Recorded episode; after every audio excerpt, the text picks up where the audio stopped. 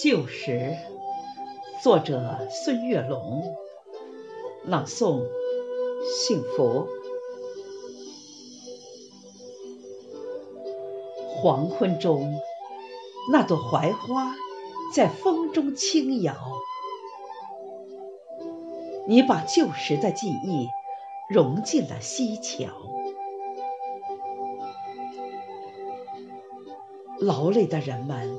在田里插着秧苗，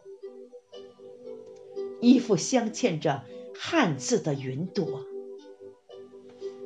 沧海的脸颊亲吻落魄的寂寥。蚂蚁在山下诉说黑暗的可怕，喜欢黑夜的鸟正在商量侦查。中的云朵羞涩成了红霞，立夏，花白的老树长出了新芽。炊烟袅袅的故事已流浪天涯。